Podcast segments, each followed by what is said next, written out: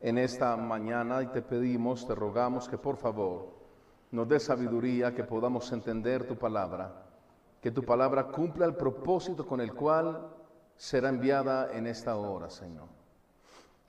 Tú harás prosperar tu palabra, tu palabra no volverá a ti vacía. Rogamos que esta palabra haya cabida en nuestros corazones, Señor, al fruto de 30, 60 y 100 por uno más, porque eso dice tu palabra. Los que oyen tu palabra fructifican al 30, al 60 y al 100 por uno más lo que escuchan. En Cristo Jesús te damos gracias, Padre Celestial. Y te rogamos que a través de tu Santo Espíritu seamos reargudidos, seamos, seamos confrontados y seamos sanados también. En Cristo Jesús, amén. Y amén. Bien, yo quisiera ver las manos levantadas de qué personas nos visitan hoy. ¿Qué personas nos visitan hoy por primera vez? Uno, ¿quién más? Ok.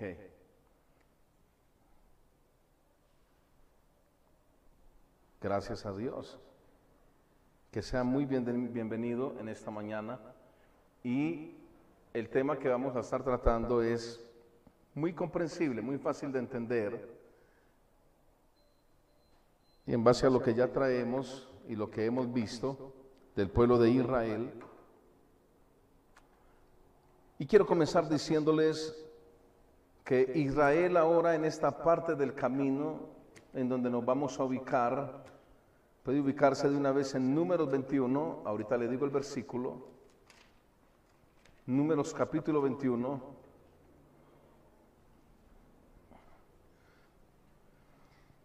Israel en esta parte de su historia y el largo camino que ha recorrido, ya han superado muchos acontecimientos han podido superar muchos acontecimientos.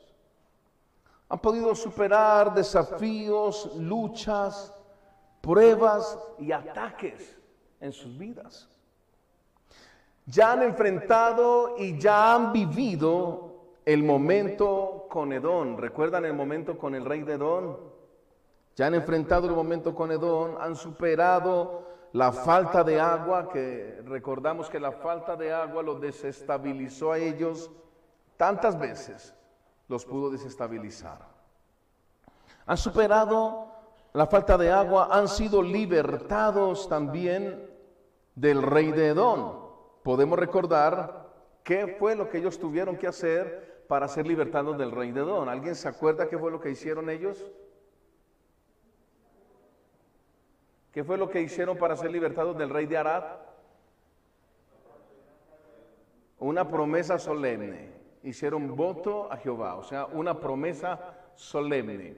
Algo que ellos eh, de su propia voluntad decidieron hacer y decidieron entregar. Y entonces Dios obró conforme la promesa solemne que ellos hicieron a Dios. Dios obró y Dios destruyó a esos pueblos de Arad, del rey de Arad. Ellos entonces ya han sido libertados del rey de Arad, ellos ya vencieron el desánimo, que fue lo que estuvimos hablando hace ocho días. De allí, del desánimo, que vimos seis razones puntuales por las cuales el pueblo se había desanimado. Vimos seis razones puntuales. Vimos que definitivamente todo ser humano, todo hijo de Dios, Toda persona que aún ha obtenido el nuevo nacimiento a través de la cruz del Señor Jesucristo, en algún momento se ha desanimado. Y pudimos aprender de esto. Les sugiero a las personas que no se vieron esa predicación y que no vinieron, que la vean por favor en Facebook para que sean edificados, porque hay gente que está pasando desánimo y no pudieron venir en esa, justamente en esa predicación que se hablaba del desánimo. Así que les sugiero, les doy un consejo eterno que se vea la predicación, porque es que hay gente que no sabe lidiar con el desánimo. Y hay gente que simplemente se deja arrastrar por el desánimo y se ausentan de la iglesia un montón de días y un montón de tiempo. Ah, yo estoy desanimado. Pues eso es normal. Pero hay que saber entender cómo obrar frente al desánimo. Entonces les sugiero que se vea esa predicación que está ahí en Facebook o en YouTube. Ellos ya vencieron el desánimo, ellos habían sido sitiados por muchas razones, pero pudieron vencer el desánimo. Ahora, ellos también ya pasaron, según la escritura, esto no lo vimos puntualmente, pero según la escritura, eh, eh, en el mismo capítulo 21, ellos ya han pasado por Arnón, ellos ya pasaron por el río Arnón y encontraron el pozo de Jehová, ese pozo de Jehová que se llama Beer. Ahora ellos continúan en el avance hacia la tierra prometida. Ahora ellos en el siguiente avance están a punto de encontrarse con otra estación, que es la que vamos a ver justo en este instante. Números capítulo 21, versículo 21. Ahora ellos se encuentran aquí en una próxima estación, una próxima vivencia, una próxima circunstancia. Dice, entonces envió Israel embajadores a Seón, rey de los amorreos, diciendo, pasaré por tu tierra, no nos iremos por los sembrados, ni por las viñas no beberemos las aguas de los pozos. Por el camino real iremos hasta que pasemos tu territorio. Maseón no dejó pasar a Israel por su territorio, sino que juntó Seón todo su pueblo y salió contra Israel en el desierto. Y vino a Jaasa y peleó contra Israel. Y lo hirió Israel a filo de espada y tomó su tierra desde Arnón hasta Jaboc, hasta los hijos de Amón, porque la frontera de los hijos de Amón era fuerte. Y tomó Israel todas estas ciudades, y habitó Israel en todas las ciudades del Amorreo, en Esbón, y en todas, y en todas qué? Y en todas sus aldeas. Hermanos, en todo lo anterior recorrido del pueblo de Israel, en todas sus experiencias, que fueron experiencias funestas, experiencias algunas de fracasos, experiencias dolorosas, experiencias donde tuvieron gran desánimo, experiencias donde hubo impedimentos para avanzar, experiencias donde fueron cautivos, prisioneros del rey de Arab, Todas las experiencias hacia atrás son experiencias dolorosas del pueblo de Israel. Pero ahora esta experiencia es diferente. Ahora esta circunstancia es diferente. Ahora el pueblo de Israel aparece en escena con gran fuerza y con gran determinación.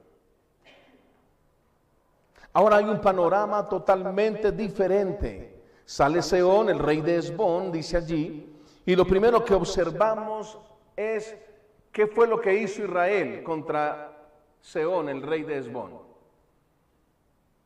¿Qué, ¿Qué, fue lo que hizo? Aquí dice, en el versículo 25, versículo 26, 24, perdón. ¿Qué dice allí? Y lo hirió. ¿A filo de qué? A filo de espada y lo hirió a filo de espada. De ahí para atrás todavía ha sido derrotas. De ahí para atrás todavía ha sido fracasos. De ahí para atrás todavía ha sido momentos de opresión, de depresión, de luchas, de angustias, de esclavitud con el rey de Arad. Pero ahora Israel hiere a Seón, el rey de Esbón. Ahora Israel no es el mismo Israel de tiempo atrás. Ahora Israel comienza a tener victorias en el camino.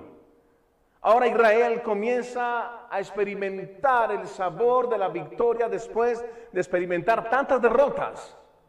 Israel experimenta el sabor de la victoria faltando poquitos días. Ahora faltan poquitos días para entrar a la tierra prometida. Faltan poquitos días. Falta muy poco para entrar. Este panorama es diferente a todos los panoramas que hemos visto atrás. Este dato que nos da número 21, versículo 21, esta escena es tremenda, hermanos, porque ahora comienzan las victorias del pueblo de Dios. Esto es tremendo. Comienzan las victorias del pueblo de Dios. El mismo pueblo que viene de camino por el desierto en el año número 40, ahora comienza a experimentar victorias. Canaán se encuentra muy cerca de ellos. Y ahora empiezan a experimentar victorias. Y lo hirió Israel a filo de espada y tomó su tierra. Eso es tremendo, hermanos. Acá vemos las dos primeras victorias directas del pueblo de Israel sin sufrir pérdida alguna. Le repito, vemos las dos primeras victorias del pueblo de Israel directas sin sufrir pérdida alguna. Ahora empiezan a tener victoria. Yo les hago una pregunta. ¿Cuántos quieren empezar a tener victoria? ¿Cuántos quieren empezar a vencer sobre muchas circunstancias? Estas dos victorias que ellos tienen las vamos a estudiar y vamos a ver el detalle de lo que nos enseña. ¿Quién es Seón, el rey de Esbón? ¿quién podrá ser Seón, el rey de Esbón? ¿Quién podrá ser este rey que salió al encuentro de Israel también para no dejar pasar a Israel? Pero Seón se encontró con un Israel muy diferente al que le tocó con Edón, al que le tocó con Arad. Ahora es un Israel diferente.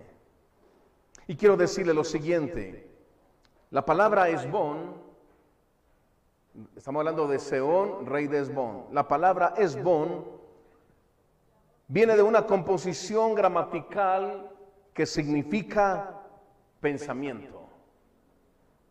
Significa pensamiento. Significa una idea o estratagema.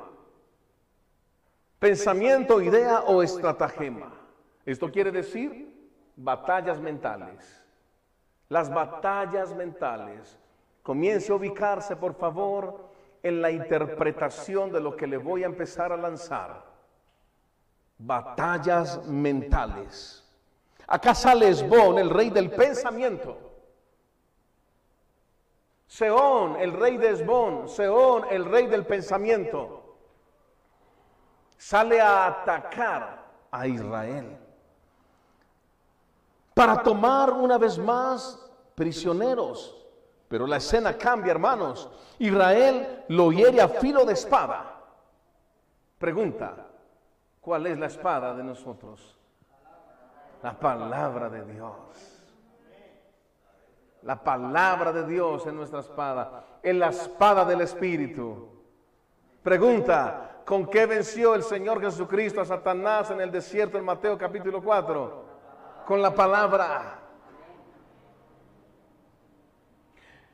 Israel venció, hirió a filo de espada a Seón, el rey del pensamiento. Recuerda que Esbón quiere decir pensamiento, idea o estratagema. Israel hirió al rey del pensamiento y lo hirió a filo de espada. Esto de una vez nos ubica a nosotros y nos indica que nunca podremos batallar contra los pensamientos de una manera filosófica. Nunca podremos hacerlo. Ni tampoco de una manera humanista. Ni tampoco de una manera distractora. Hay gente que quiere distraer sus ataques en los pensamientos con cosas vanas. Pero realmente lo único que podrá nosotros darnos victoria frente al rey del pensamiento es la palabra del Espíritu. Es lo único que nos podrá dar victoria, la palabra del Espíritu. Y por eso el concepto tan fuerte que el Señor Jesucristo nos enseñó en Mateo capítulo 4, donde Él siempre le contestaba a Satanás, escrito está, escrito está. Jesús, el Señor, nunca decía, bueno, a mí me parece que, yo creo que, No, escrito está. Escrito está. Nunca su batalla allí, en esa confrontación en el desierto contra Satanás, nunca fue con pensamiento filosófico, nunca fue con pensamiento humanista. Porque hoy día tenemos muchos pensamientos humanistas polulando y queriendo reemplazar el poder de la espada del Espíritu. Muchos pensamientos queriendo reemplazar la palabra del Espíritu. Muchos pensamientos humanistas queriendo levantar supuestamente el ánimo de la sociedad. Pero ¿sabe algo? Eso no alcanza. Eso no alcanza. No importa cuánto humanismo usted le meta a sus circunstancias. No importa cuánto humanismo usted introduzca en su momento de confrontación. No importa cuánta filosofía, no importa cuánto cuánto pensamiento quizás la gente del común, pensamiento de nueva era, no, yo voy a hacer esto, no, yo voy a prender una velita de colores, yo voy a prender incienso, yo voy a hacer esto, yo yo voy a combatir las malas energías con estas energías. Solo la palabra del Espíritu podrá combatir contra los malos pensamientos. De hecho, el Señor Jesucristo describió la siguiente escena cuando dijo, ¿de dónde salen los malos pensamientos? ¿De dónde salen los homicidios? ¿De dónde salen las guerras? ¿De dónde salen las orgías? ¿De dónde salen los adulterios? ¿De dónde salen las fornicaciones? ¿De dónde salen las murmuraciones? ¿De dónde salen? Del corazón. Para los judíos el corazón y la mente son exactamente lo mismo. Entonces del corazón ahí se posan ideas, ahí se posan pensamientos y solamente podremos ser efectivos en herir al rey del pensamiento con la espada del Espíritu. No habrá otra manera de hacerlo, hermano. No habrá otra manera. Una palabra de Dios, escúcheme muy bien, una palabra de Dios puede dañar y desbaratar los pensamientos dañinos para nuestra vida. La palabra de Dios puede hacerlo. Lo que Él ha dejado como legado escritural, pero también vivencial para nosotros. Y ahí que nosotros podemos pensar que muchos no están venciendo porque no usan la palabra del Espíritu. Muchos no están venciendo porque no usan la palabra del Espíritu. Tenemos que usar la palabra del Espíritu en toda circunstancia, en todo momento. Cuando el rey de Esbón, cuando el rey del pensamiento viene a atacar con sus ideas, viene a atacar con sus estratagemas. Necesitamos la espada del Espíritu. Quiero que vayamos, por favor, a Proverbios capítulo 23, versículo 7. Veamos lo que nos dice Proverbios, capítulo 23, versículo 7. Mire qué interesante.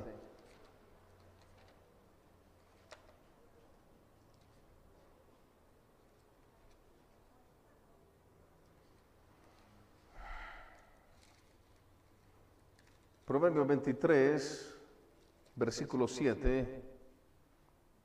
Vea lo que dice. Porque cuál es su pensamiento en su corazón, tal es él. Le repito, porque cuál es su pensamiento en su corazón, tal es él. La persona por fuera siempre reflejará lo que es realmente en su pensamiento. Siempre lo mostrará siempre lo reflejará. Tal es el pensamiento del hombre en su corazón, así es él. ¿Qué quiere decir esto? Que un pensamiento siempre dará a luz una acción. Un pensamiento siempre dará a luz una acción, sea buena o sea mala, sea para vida o sea para muerte. Pero un pensamiento siempre dará a luz una acción. Y una acción siempre dará resultados. Siempre. El rey del pensamiento tratará entonces de detenernos en nuestro avanzar. Y en este tiempo de la recta final, con mayor razón.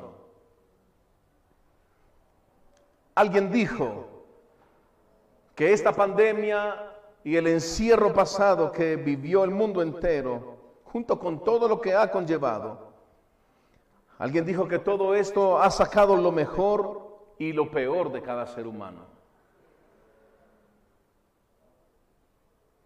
Alguien dijo que esto ha sacado lo mejor y lo peor de cada ser humano. La convivencia continua dentro del hogar para quienes quizás no lo habían experimentado. Esto pudo sacar lo mejor y lo peor en muchas circunstancias. Hubo gente que fue muy dadivosa, estoy hablando en términos generales, hubo gente que fue muy dadivosa, hubo gente que fue muy tacaña. Hubo gente que dio mucho amor, hubo gente que dio mucho menosprecio. Hubo gente que en medio de las circunstancias se alegraba y se gozaba de manera buena, estoy hablando. Hubo gente que lo único que hizo fue maldecir. Hubo gente que disfrutó en familia cada momento en el encierro. Hubo gente que maldijo su encierro. Y siempre decían, estoy cansado de esto, ¿hasta cuándo? ¿Cuándo? ¿Hasta cuándo podré salir? ¿Cuándo podré? Esto sacó lo mejor y lo peor. Esto hizo aflorar el pensamiento. Tal es el pensamiento en el corazón, tal es Él. Esto hizo aflorar los pensamientos reales de quiénes somos en realidad, quiénes somos en realidad. Muchos pensamos incluso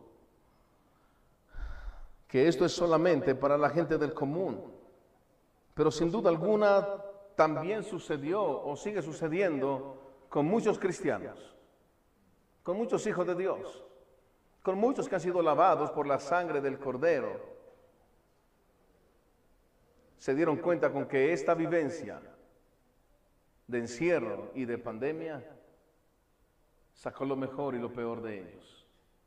Se volvieron sumamente irritables en sus hogares, totalmente irritables, irascibles, llenos de ira.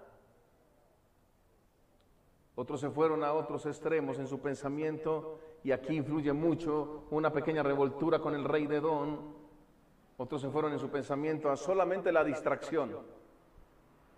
Solo la distracción. ¿Eh? Como no había nada más que hacer, entonces ellos se veían cinco, seis, siete películas seguidas. Como no había nada más que hacer, entonces ellos se dedicaron a jugar play, hasta seis y siete horas ahí.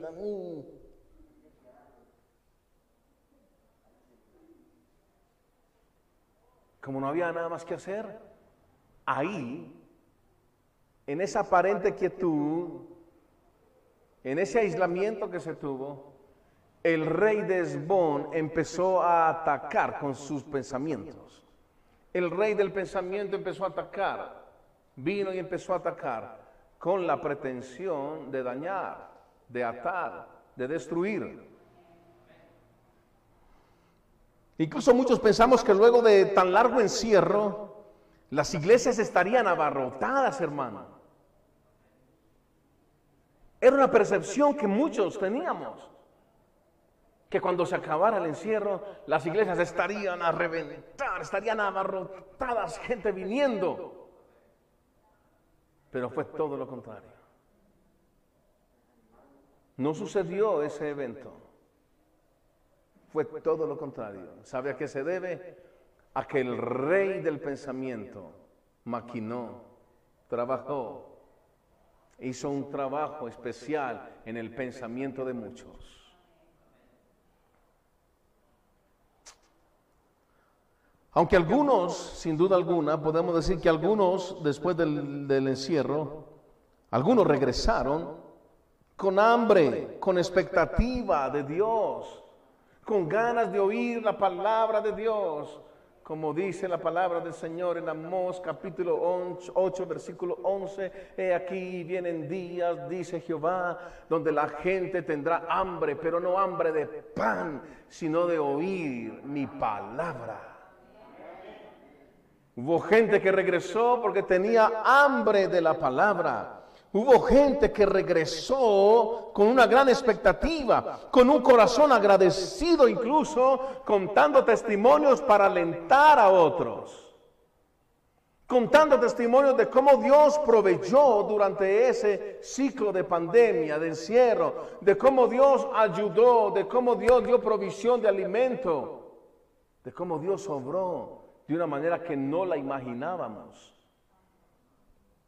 Pero también hay muchos que regresaron sin fuerzas. Hay muchos que regresaron cansados. Hay muchos que regresaron con grandes descuidos en su vida espiritual. Ahí está el rey de Esbón, el rey del pensamiento, haciendo su trabajo. Y en muchos casos y en muchas circunstancias, mediante estos descuidos espirituales, empezaron fue a brotar los designios de su carne.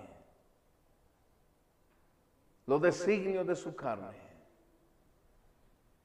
Y quizás tendríamos que hacernos una pregunta con una autorrespuesta. ¿Cómo fue nuestro tiempo de encierro? ¿Fue pegado, pegados al Señor, aferrados al Señor, aferrados a la oración, aferrados a la palabra? ¿O fue mucho el tiempo que perdimos divagando en nuestros pensamientos banales? Quizás hoy tenemos que decir, el rey de Esbón trabajó mucho en mi pensamiento durante esa época de encierro. Trabajó mucho en mi pensamiento, tejió y tejió una telaraña a tal punto que quizás muchos pueden decir, me avergüenzo de que en ese tiempo, debiendo haber sido el tiempo donde más debí dedicarle tiempo a mi vida espiritual, fue el tiempo en que más me relajé y más me descuidé.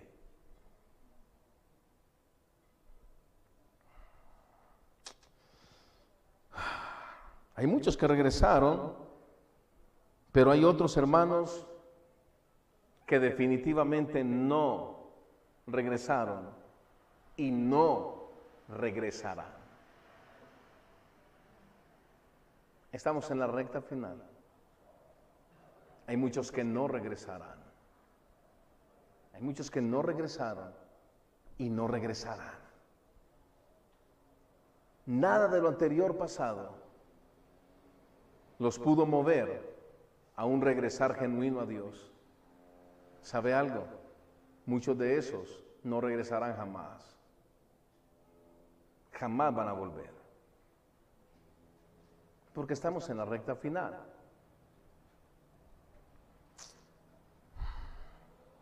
Muchos no regresarán y esto se debe a una razón. Se debe a que Seón, el rey de Esbón, les asesinó en el encierro. Les asesinó en el encierro, en la encerrona que hubo emocional, física, sentimental, en esa encerrona que hubo, en ese confinamiento, el rey de Esbón, el rey del pensamiento, les asesinó allí mismo. Les mató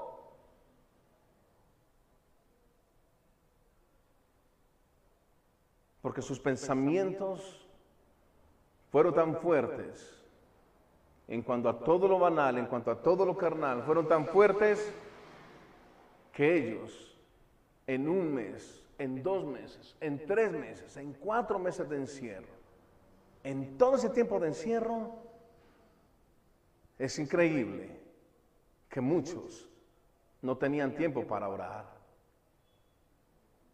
Muchos no tenían tiempo para leer la Biblia. Antes era por el trabajo.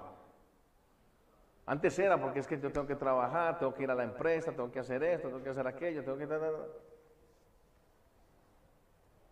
Pero y en pleno encierro, donde muchos, muchos se quedaron en casa, muchos no tuvieron que trabajar y empezaron a trabajar incluso desde la casa.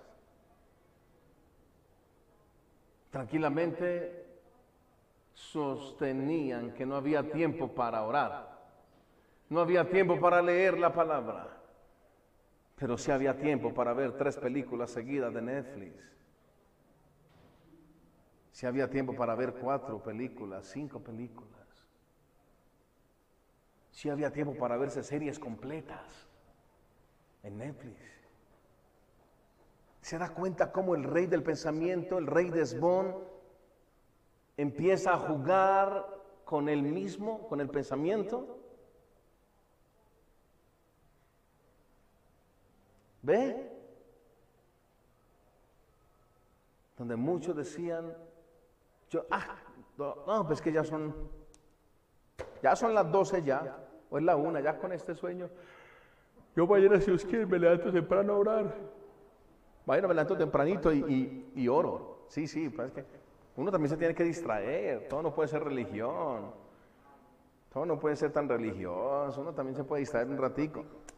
Yo no, tengo nada, yo no tengo nada en contra con que usted se vea películas que, bueno, películas que en últimas no vayan antes a dificultar su vida espiritual.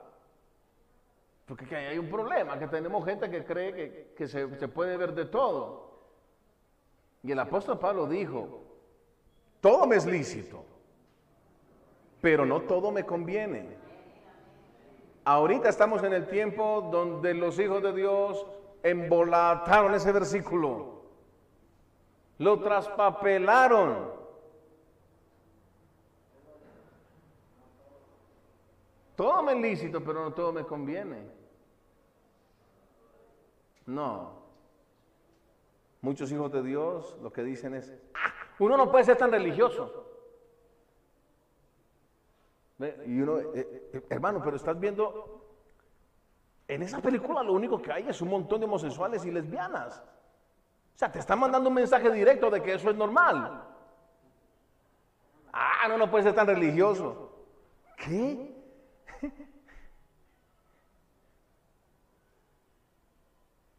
El rey de Edom, el rey de Arad, el rey de Esbón, ellos no se quieren jamás doblegar ante la justicia de Dios. ¿Por qué nosotros nos tenemos que doblegar ante la injusticia de ellos?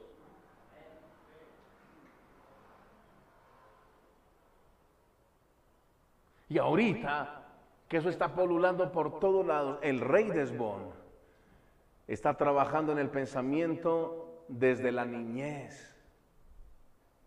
Desde la niñez. Hoy día el rey de Esbón está trabajando en el pensamiento de los niños desde muy pequeños. Ahí está trabajando. Y a través de diferentes películas, a través de diferentes series de televisión. Pastor, ¿cuáles? Si usted tiene el Espíritu Santo, usted debe saber y sentir qué cosas sus hijos no deben ver. Pues si usted tiene el Espíritu Santo, pues. Yo no tengo por qué decírselo todo. No tengo por qué pastelearle todo.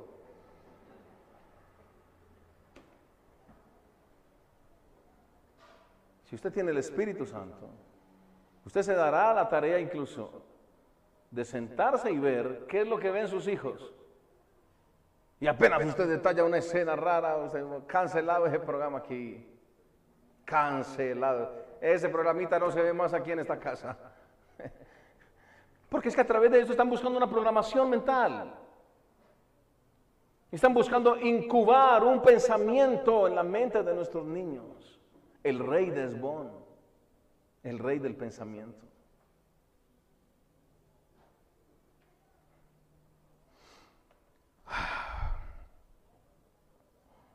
El rey de Esbón entonces asesinó a muchos y destrozó el pensamiento de muchos, trayendo turbación, minando el pensamiento poco a poco, menoscabándolo, sustrayéndole la vida de Dios en la mente de muchos, succionando la vida de Dios en la mente de muchos.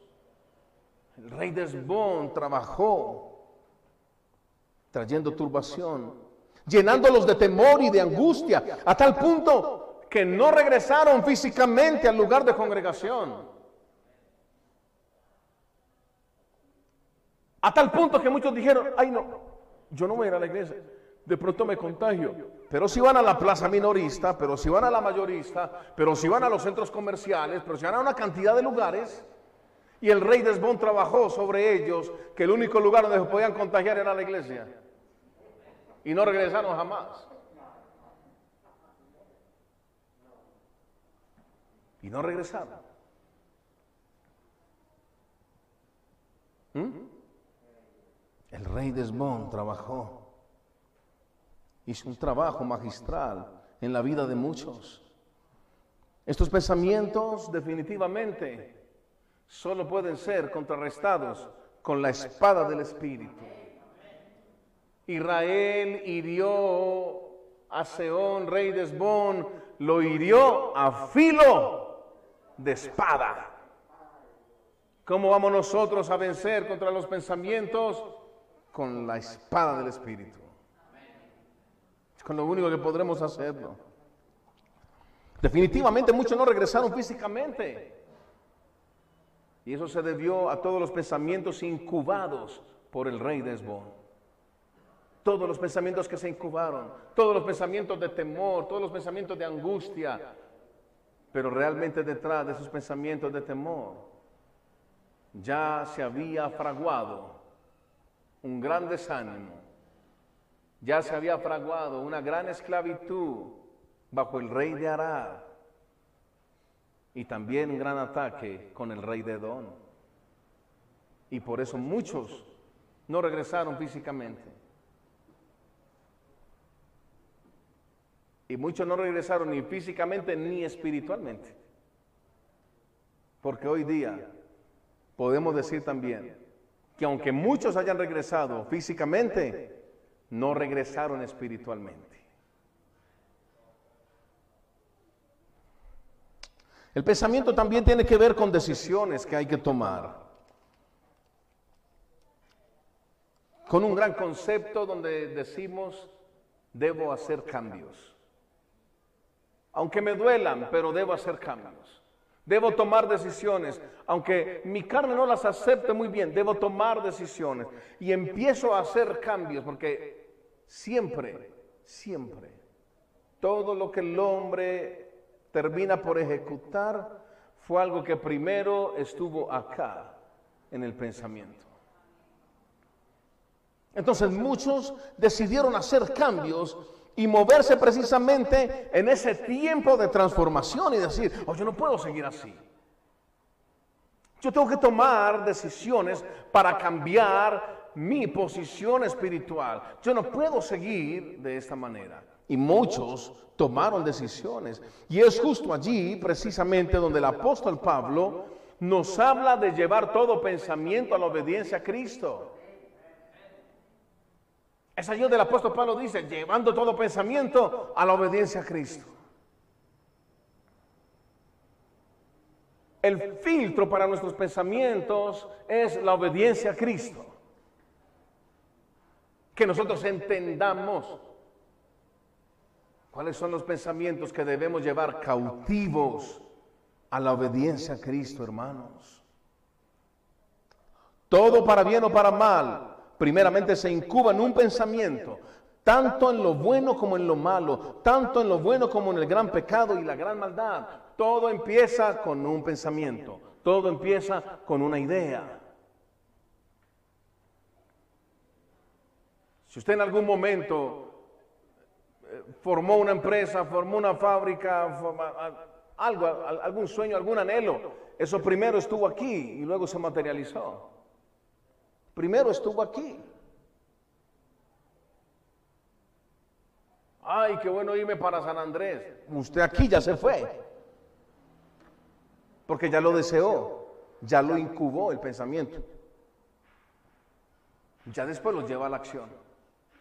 Pero toda acción siempre es antecedida por un pensamiento.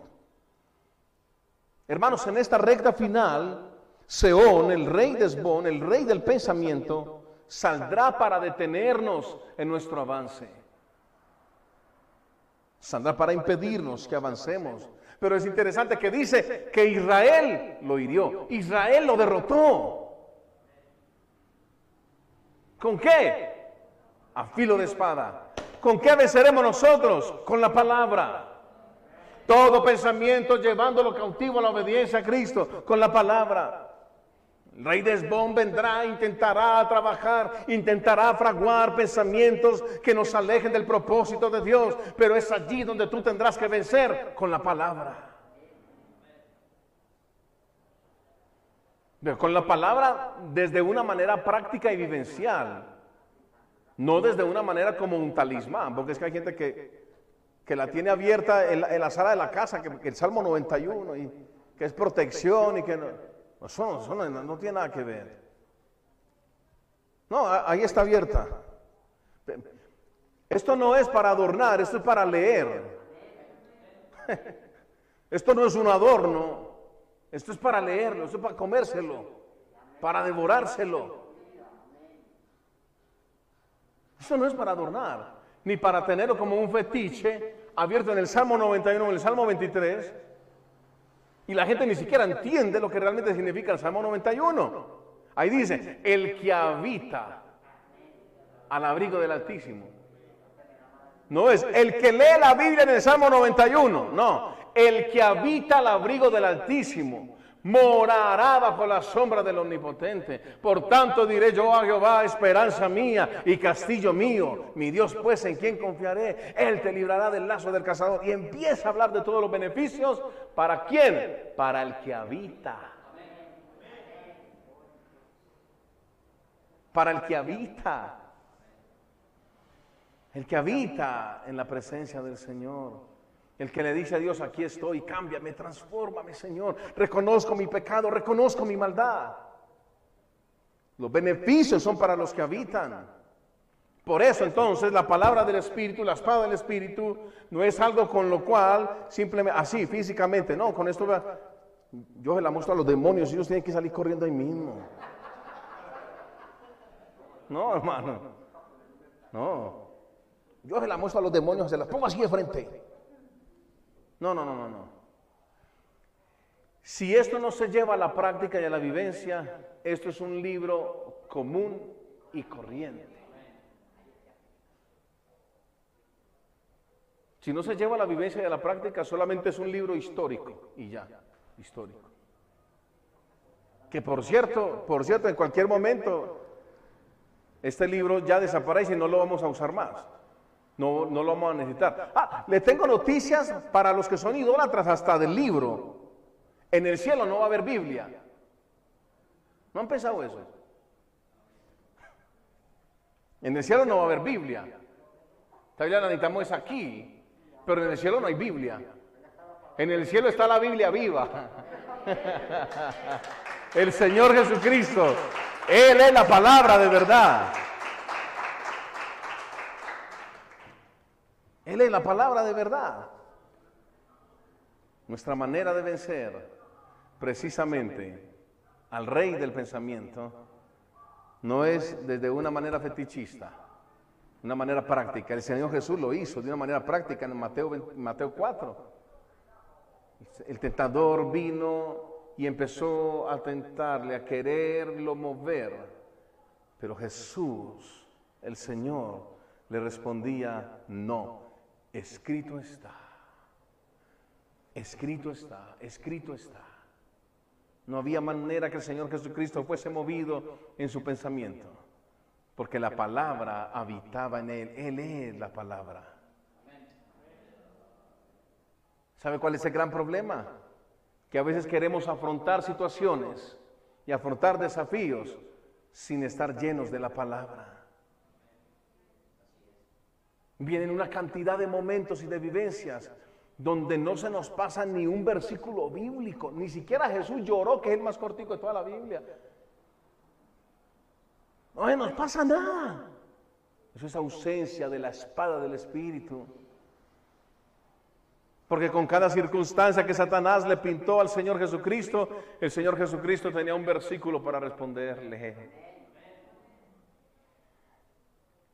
Por eso nosotros debemos llenarnos de la palabra, porque cuando venga el rey de Esbón a querer fraguar en nuestro pensamiento, nosotros debemos tener la palabra precisa y correcta para responder en ese instante.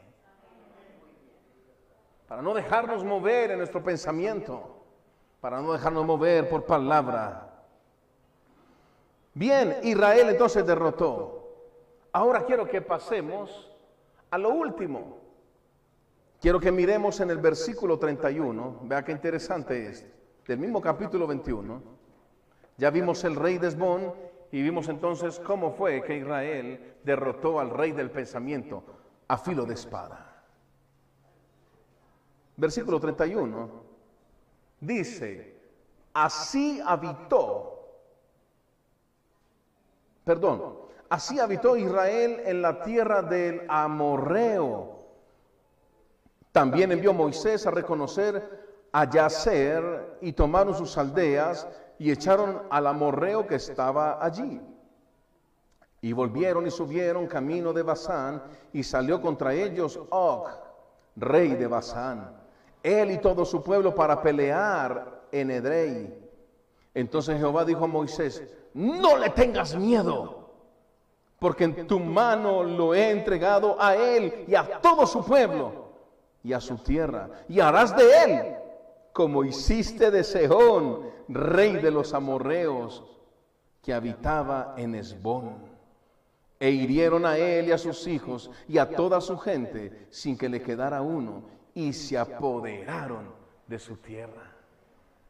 Ahora aparece el rey Og, Og, el rey de Basán. Og, el rey de Basán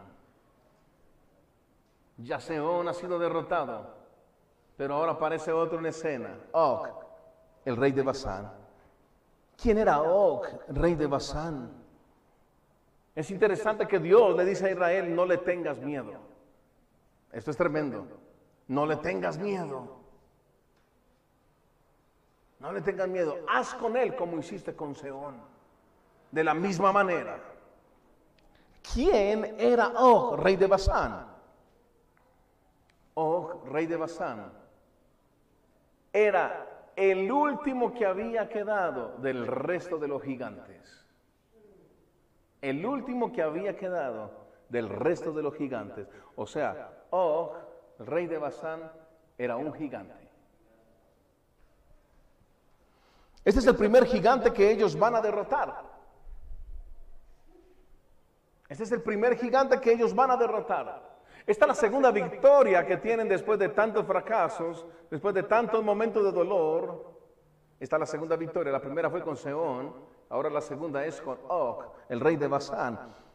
Entonces, este es el primer gigante que ellos van a derrotar. Y recordemos, para los que han leído la historia bíblica, recordemos que 38 años atrás, cuando ellos iban a entrar, cuando enviaron los espías a Canaán, ¿Qué fueron lo que dijeron los espías?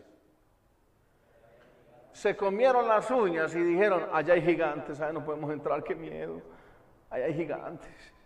Nosotros delante de ellos somos como langosticas, unas cositas así chiquitas. Allá hay gigantes, nosotros no podemos entrar allá. Ellos sintieron temor, sintieron temor. No pudieron entrar. 38 años atrás, no pudieron entrar a Canaán porque les dio miedo de los gigantes que habitaban allí. Les dio temor de los gigantes que estaban en Canaán.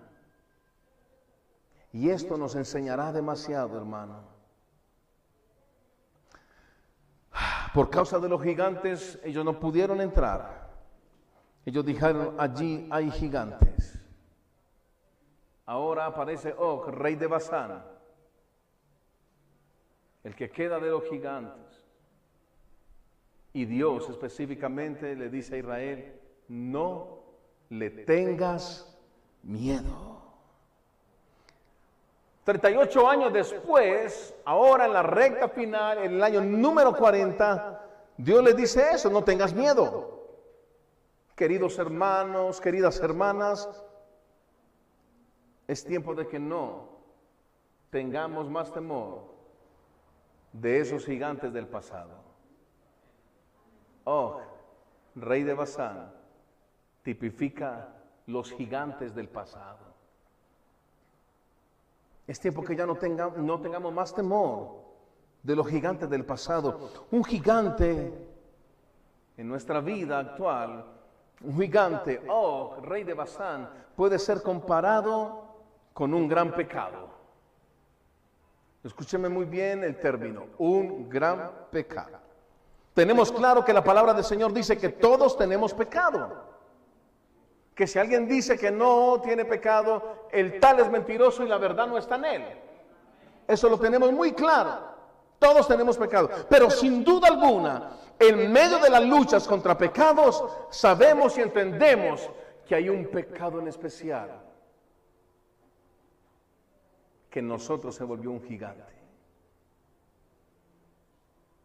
Que hay un pecado en especial que se volvió un gigante, un Og, el rey de Basán. Que es un gigante que ha estado allí por muchos años, donde creció y se fortaleció. Y hoy día es un opositor, es un gigante Hermanos, podemos decir y podemos entender que un gran pecado es un, es un gigante que quizás desde hace años atrás no nos ha permitido disfrutar de la vida abundante que da el Señor. Un gigante voy a avanzar. Y quiero colocar el siguiente ejemplo. ¿Cuántos han visto árboles grandes? Hay árboles muy grandes. El eucalipto, por ejemplo, es un árbol muy alto. La acacia. Hay uno, hay uno de los árboles más grandes, más gigantes que hay en todo el mundo. Se llama secaya. Secaya. Es un árbol totalmente gigante. Cuatro personas tomadas de las manos no logran abrazar ese árbol. No logran abrazarlo. Cuatro personas tomadas de las manos no, logran abrazar ese árbol. De lo gigante, de lo grueso que es. Ahora la pregunta es, cuando vemos un árbol alto, que lo, lo que nosotros podemos ver en ocasiones máximas es un eucalipto, cuando vemos un árbol alto no podemos decir que ese árbol llegó así o que ese árbol lo pusieron así. No. Ese árbol primero fue una, una, cosita pequeña. Primero fue una semilla, después fue un arbolito chiquito, una ramita, pero luego creció, creció, creció, creció y se fortaleció.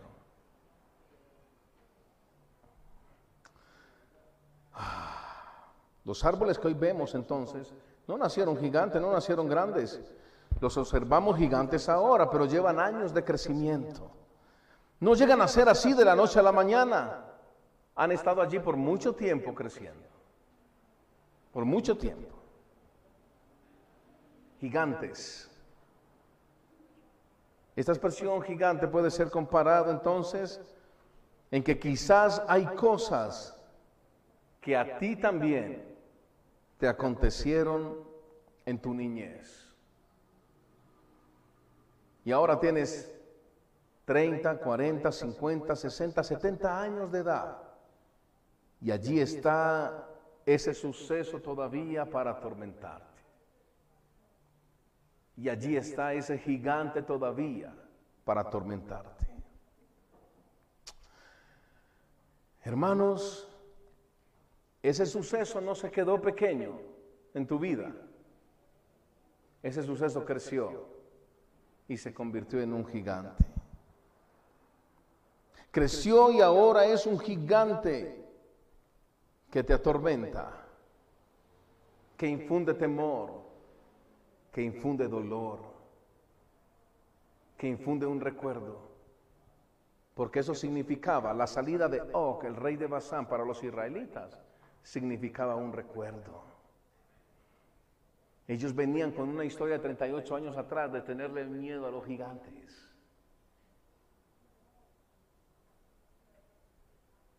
Venían con una historia de dolor, de frustración, de tenerle miedo a los gigantes. Quizás, sin duda alguna, en la historia de muchos. Incluso puede ser algo que haya pasado reciente, algo hace 5 años, 10 años, 15 años. Y hoy es un gigante en tu vida.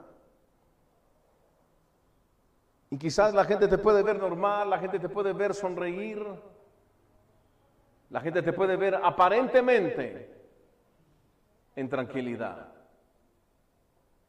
Pero hay un gigante en tu vida del pasado que te hace llorar en secreto. Hay un gigante en tu vida del pasado que en muchos momentos te hace soltar palabras y cuestionamientos como, ¿por qué yo? ¿Por qué a mí me tenía que pasar eso? ¿Por qué yo tenía que vivir eso?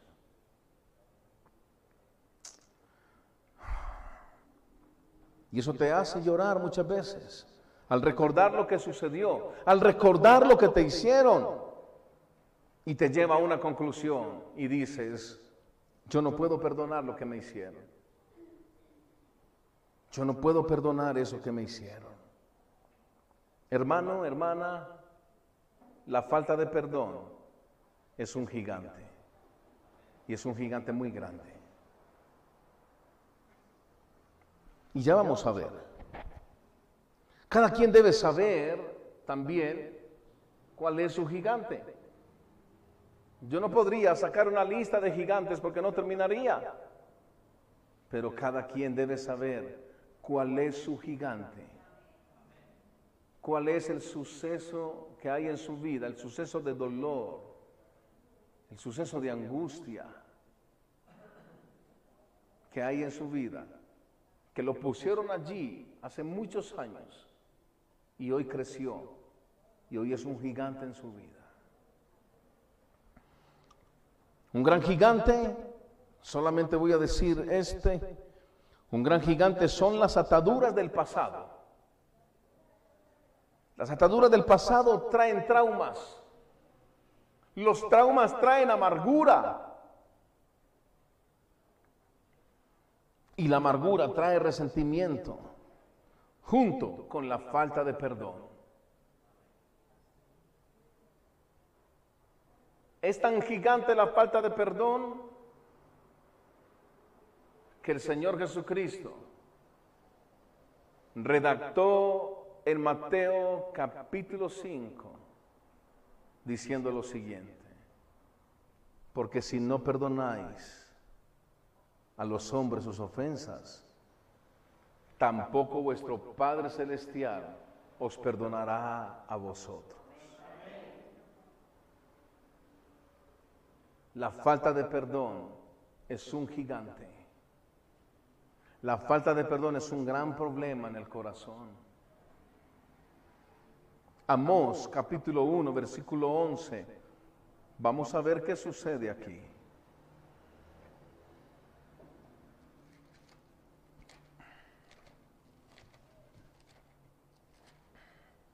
Amós capítulo 1, versículo 11, por favor. Así ha dicho Jehová, por tres pecados de Edón, escuché eso, de Edón, ¿se acuerda de Edón? Por tres pecados de Edón, y por el cuarto no revocaré su castigo, porque persiguió a espada a su hermano. Y violó todo afecto natural y en su furor le ha robado siempre y perpetuamente ha guardado el rencor. ¿Se acuerda quién era Edom? Esaú. ¿Se acuerda de Esaú?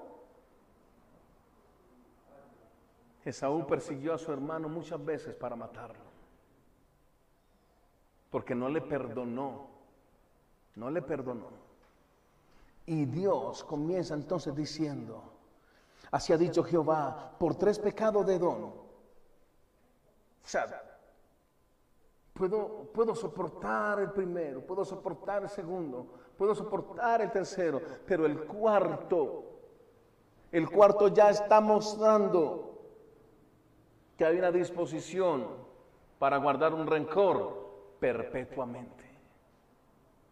Por tres pecados, por tres pecados de Edón, y por el cuarto no revocaré su castigo, porque persiguió a espada a su hermano, rencor, deseo de venganza. Es que me las tiene que pagar, es que tiene que sufrir lo que yo sufrí. Que yo no veo la hora que ese tipo, que ese tipo muera. Yo no veo la hora.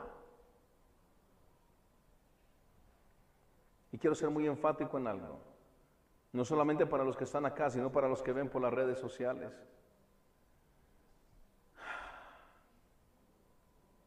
Los abusos sexuales se convierten en un gran gigante en la vida de muchos.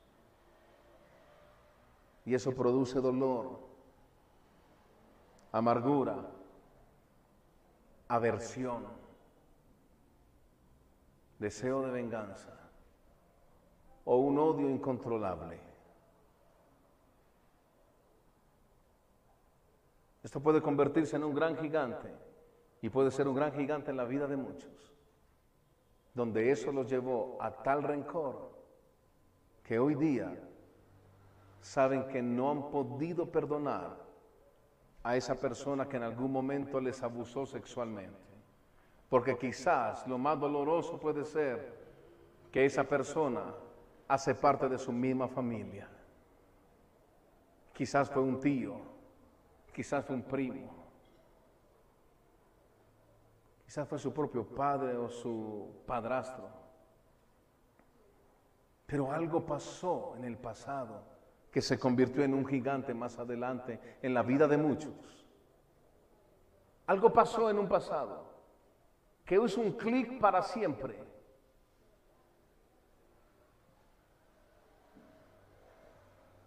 Pero tú tienes que perdonar. Tienes que permitir que a través de la palabra del Señor tu vida sea sanada tu vida sea restaurada. Tú no puedes guardar perpetuamente rencor, porque aquí dice, Dios no perdonará eso. Si guardamos perpetuamente rencor, Dios no perdonará eso.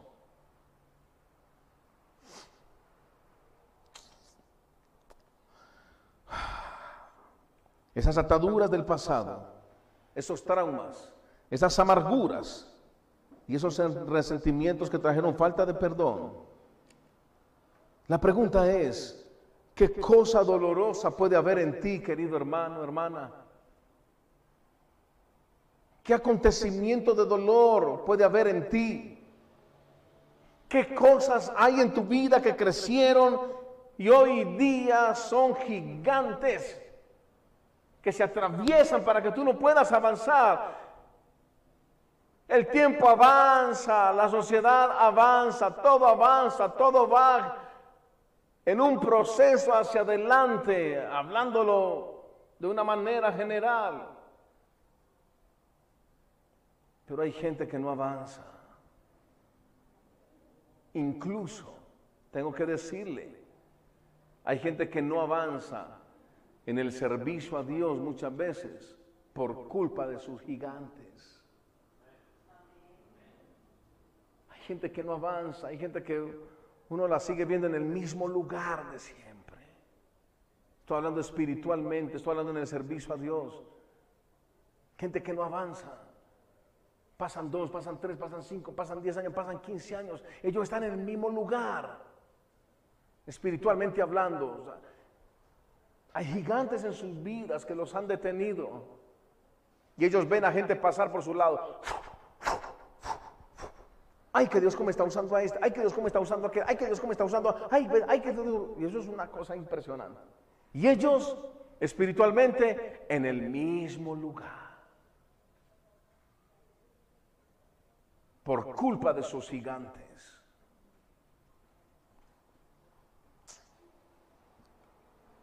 Gigantes puede ser también quizás aberraciones, cosas que sucedieron, escúcheme muy bien, cosas que sucedieron en un solo día, pero te marcaron para siempre. Cosas que sucedieron en un solo día, pero te marcaron para siempre.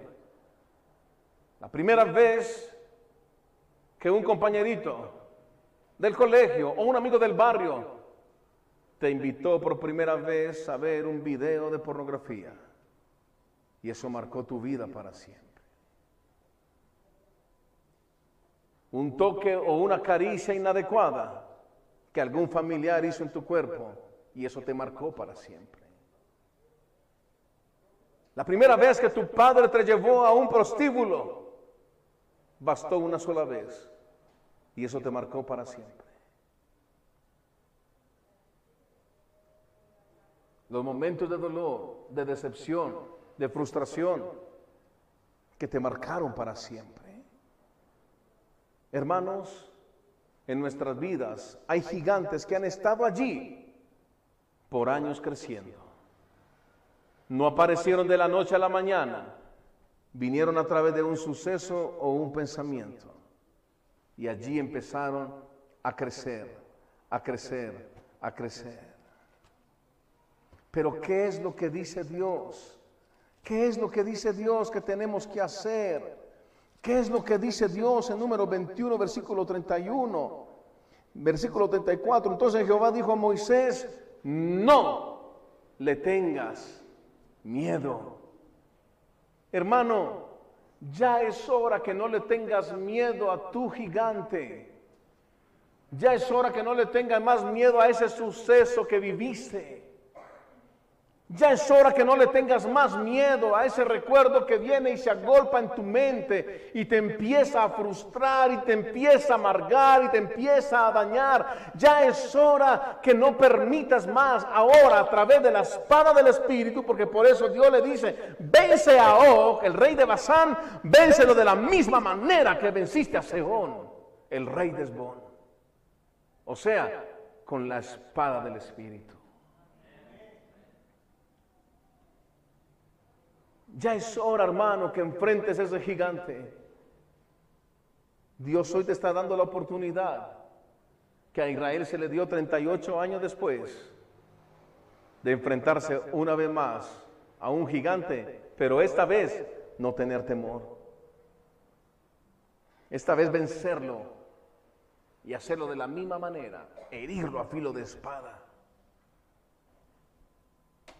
Hermano, quizás ya va mucho tiempo donde usted ha sido atormentado por algún suceso de su pasado.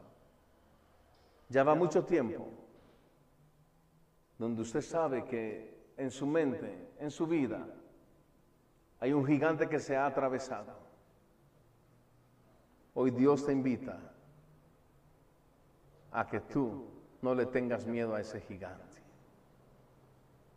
Ya no tienes necesidad de tener temor. Ya no tiene necesidad de sentir en ocasiones frustración, aversión o fastidio o asco por algún momento que hayas experimentado en tu vida, en la niñez, en la adolescencia o en la juventud. Hoy Dios te dice a ti, no le tengas miedo. No le tengas miedo. Oremos y demos gracias al Señor. Padre, te damos gracias. Te honramos y te exaltamos, Señor. Te agradecemos. Te agradecemos. Dele gracias al Señor. Esta palabra ha venido para bendecirnos. Esta palabra ha venido para edificarnos. esta palabra ha venido para ayudarnos.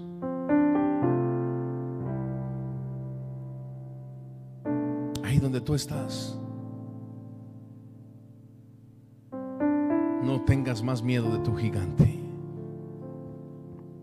Yo no sé qué pasó cinco años atrás, tres, cuatro, diez años atrás. No sé qué pasó en tu vida. Quizás con alguna mujer, con algún hombre. Quizás hay, hay un mal recuerdo que te marcó. Dios hoy te dice, no le tengas miedo. No le tengas más miedo a ese gigante. No le tengas más miedo a esa frustración. No le tengas más miedo a esos toques inadecuados que te hicieron en tu niñez, a esos abusos sexuales que quizás hicieron en tu niñez o en tu juventud. Enfrenta a ese gigante de una vez por todas. No le tengas miedo. Ese gigante puede ser la ausencia de tu padre, la ausencia de tu madre, la ausencia quizás del amor que siempre quisiste tener, pero que muy pocas veces experimentaste y se convirtió en un gigante en tu vida.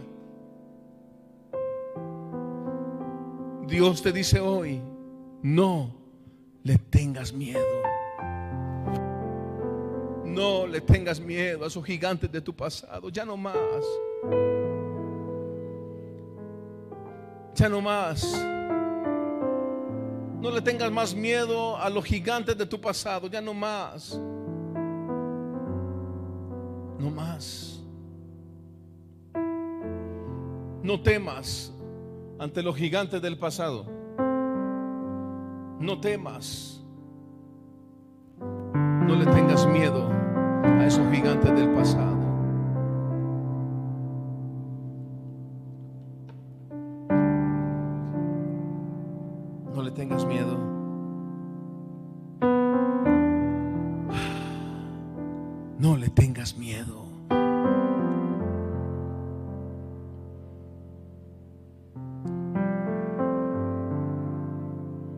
Permite que el Espíritu Santo traiga a tu mente enfáticamente cuál es el gigante al que hoy no le debes tener.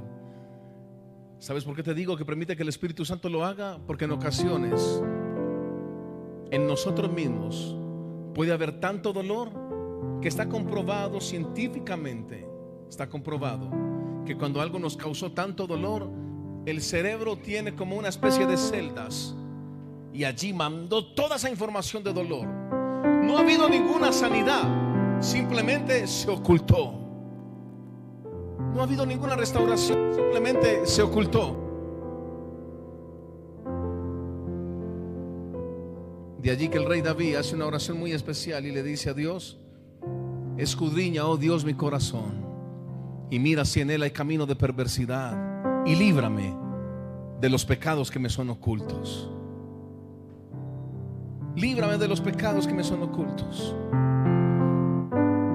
Oh Espíritu Santo, yo te ruego por favor que en esta mañana nos traigas a memoria, así nos duela por un momento, pero eso significará libertad, nos traigas a nuestra memoria qué es lo que ha sido un gigante en nuestra vida, que quizás es lo que ha proporcionado que muchas veces tengamos amargura sin saber por qué.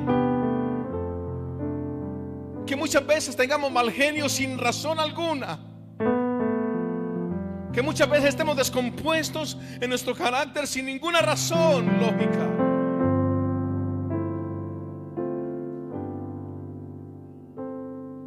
Que en muchos momentos nosotros mismos podemos menospreciarnos, podemos menoscabarnos podemos restarnos valor e importancia y solamente es el resultado inherente de cosas que han sido guardadas en el corazón y han dañado y han lastimado y han herido. Permite al Espíritu Santo que sane hoy tu corazón de esos gigantes. Esos gigantes puede ser incluso algunas burlas que tú tuviste que pasar en tu niñez, algunas ausencias que tuviste que pasar en tu niñez. Donde tu madre y tu padre no estuvieron contigo cuando lo necesitabas. Y hoy día eso se volvió un gigante. Hoy día eso es un gigante. Por algunos momentos de soledad y de abandono que tuviste que cruzar en tu vida. Por algunos problemas quizás en tu carácter desde tu niñez.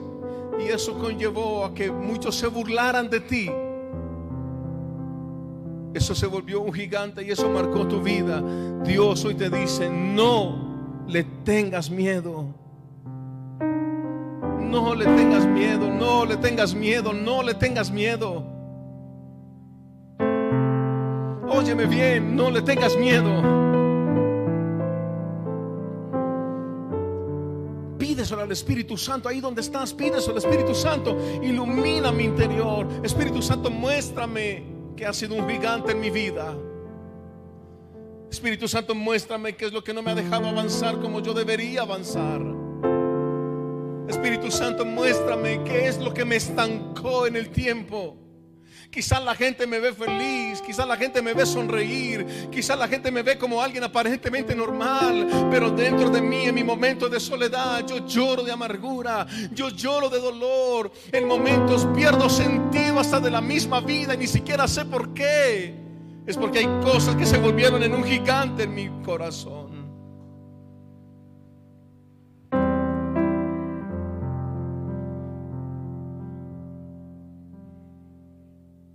Tengas miedo. Esa es la invitación de Dios hoy. No le tengas miedo. Ya no más. No tienes que seguir sufriendo más por culpa de ese gigante. No tienes que seguir sufriendo más. No le tengas miedo. Es la invitación de Dios para su pueblo en la recta final. No le tengas miedo.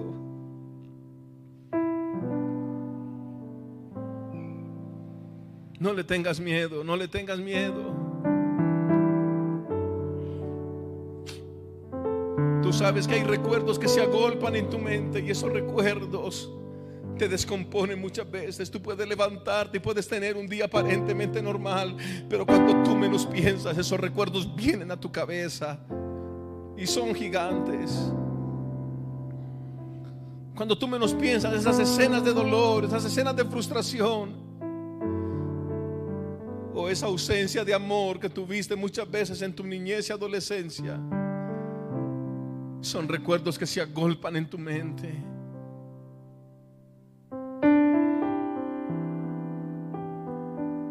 No le tengas miedo.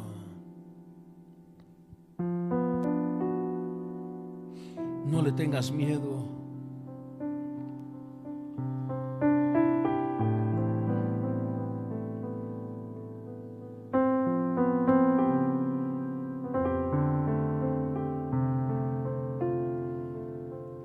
No le tengas miedo, hermano, hermana.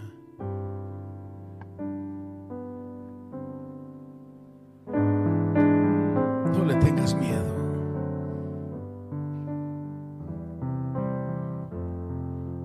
Si ya has logrado identificar y el Espíritu Santo te ha recordado qué es lo que empaña tu alegría y tu felicidad, qué es lo que empaña la vida abundante de Cristo en ti, porque esto le sucede a personas que han aceptado a Cristo, que han aceptado el ser redimidos con la sangre del Cordero, pero aún así hay gigantes. No le temas, no le tengas miedo. Ya termina con ese dolor de una vez. Termina con esa frustración de una vez. Termina con esa amargura de una vez. Ponle fin a tu gigante. Ponle fin a tu gigante. Con la palabra de Dios. Los gigantes vinieron para acabarte. Los sucesos del pasado quieren terminar contigo. Pero la palabra de Dios dice que tú eres especial tesoro para Dios. Tú eres especial tesoro para Dios. Y Esos gigantes han murmurado y han susurrado, tú no vales nada. Tú no sirves para nada. Quizás eso se volvió en un gigante en la vida de muchos. Cuando siendo niños, alguien o sus propios padres le dijeron, usted no sirve para nada. Y hoy día a muchos les da miedo servir para algo. Porque su niñez los marcaron diciéndole, usted no sirve para nada, usted no va a servir para nada. Gigantes a los cuales Dios te dice hoy, no le tengas miedo. No le tengas miedo.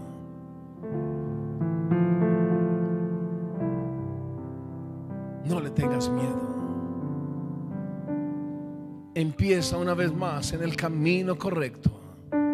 Empieza una vez más en la senda correcta. Empieza una vez más en la senda del perdón. Empieza a disfrutar la vida abundante a la que has sido llamado, querido hermana y hermana. Por eso el Señor Jesucristo es muy enfático cuando dice, yo he venido para darles vida y vida en abundancia. Vida y vida en abundancia, querido hermano, hermana. Vida y vida en abundancia. Esos gigantes te han atado por mucho tiempo.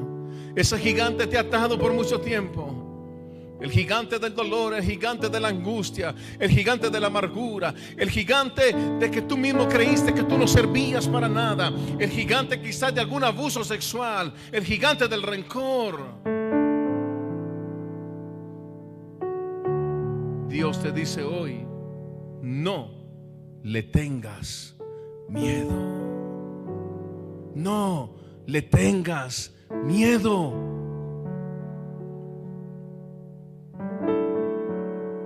No le tengas miedo.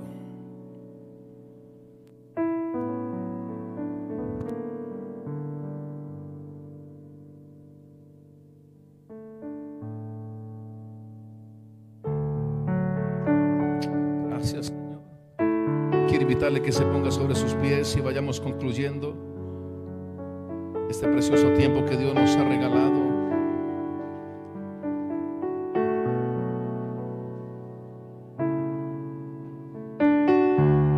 No le tengas miedo a tus gigantes.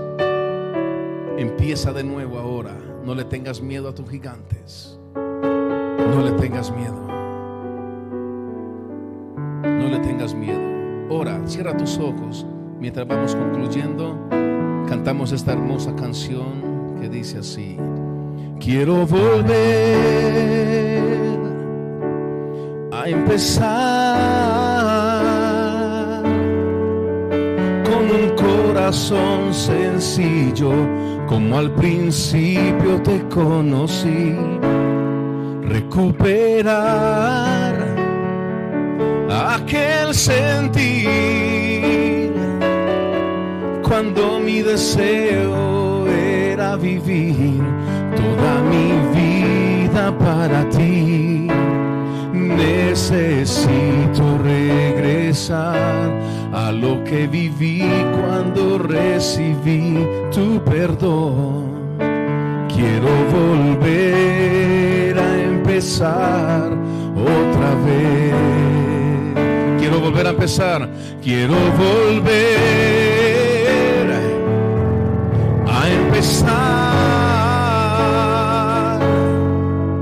con un corazón sencillo como al principio te conocí. Recuperar aquel sentir cuando mi deseo era vivir toda mi vida necesito regresar a lo que viví cuando recibí tu perdón. Quiero volver a empezar otra vez y volver y volver a los tiempos de dulce comunión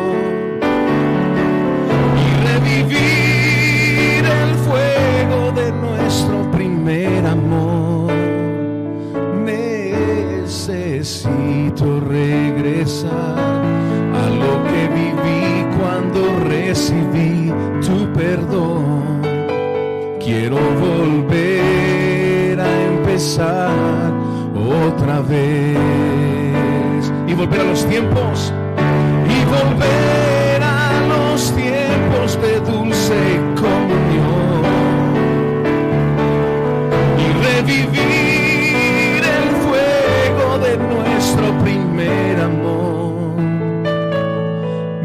Necesito regresar a lo que viví cuando recibí tu perdón.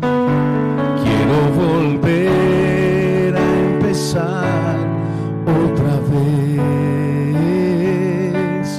Quiero volver a empezar otra vez.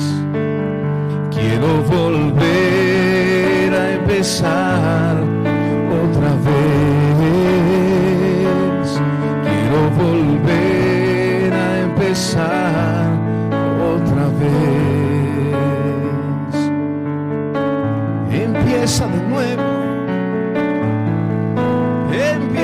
De nuevo. Mm. No le tengas miedo a tu gigante. No le tengas miedo a tu gigante. Es la palabra de Dios para ti en esta hora. No le tengas miedo, no le tengas miedo. Respira libertad. Respira mi libertad. Respira mi sanidad. Oh, mi Dios, mi Dios, mi Dios, mi Señor. Precioso,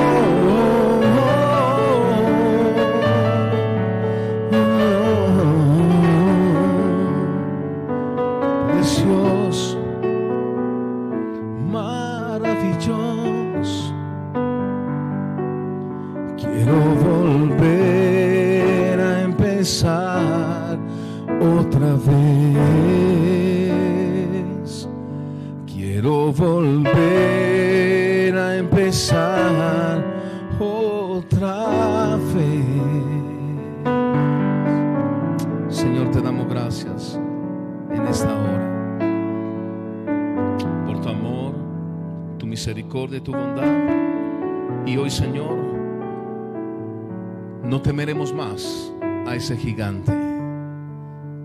No le temeremos más. Estamos en la recta final. Estamos a poco tiempo de entrar a Canaán. Estamos a poco tiempo a que Jesucristo el Señor venga a recoger los suyos. Y por eso hoy hay un llamado a que no le tengas miedo a tus gigantes. Dele un fuerte aplauso al Señor Jesucristo. Bien fuerte. Aleluya. Aleluya.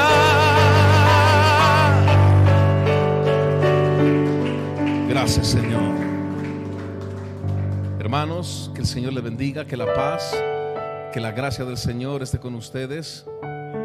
Que el favor de Dios esté con ustedes. Shalom y Maranata. Dios bendiga a los hermanos que estuvieron en la tradición también. Bendiciones. Un abrazo desde Medellín, Colombia. Que la paz de Dios sea con ustedes. Bendiciones.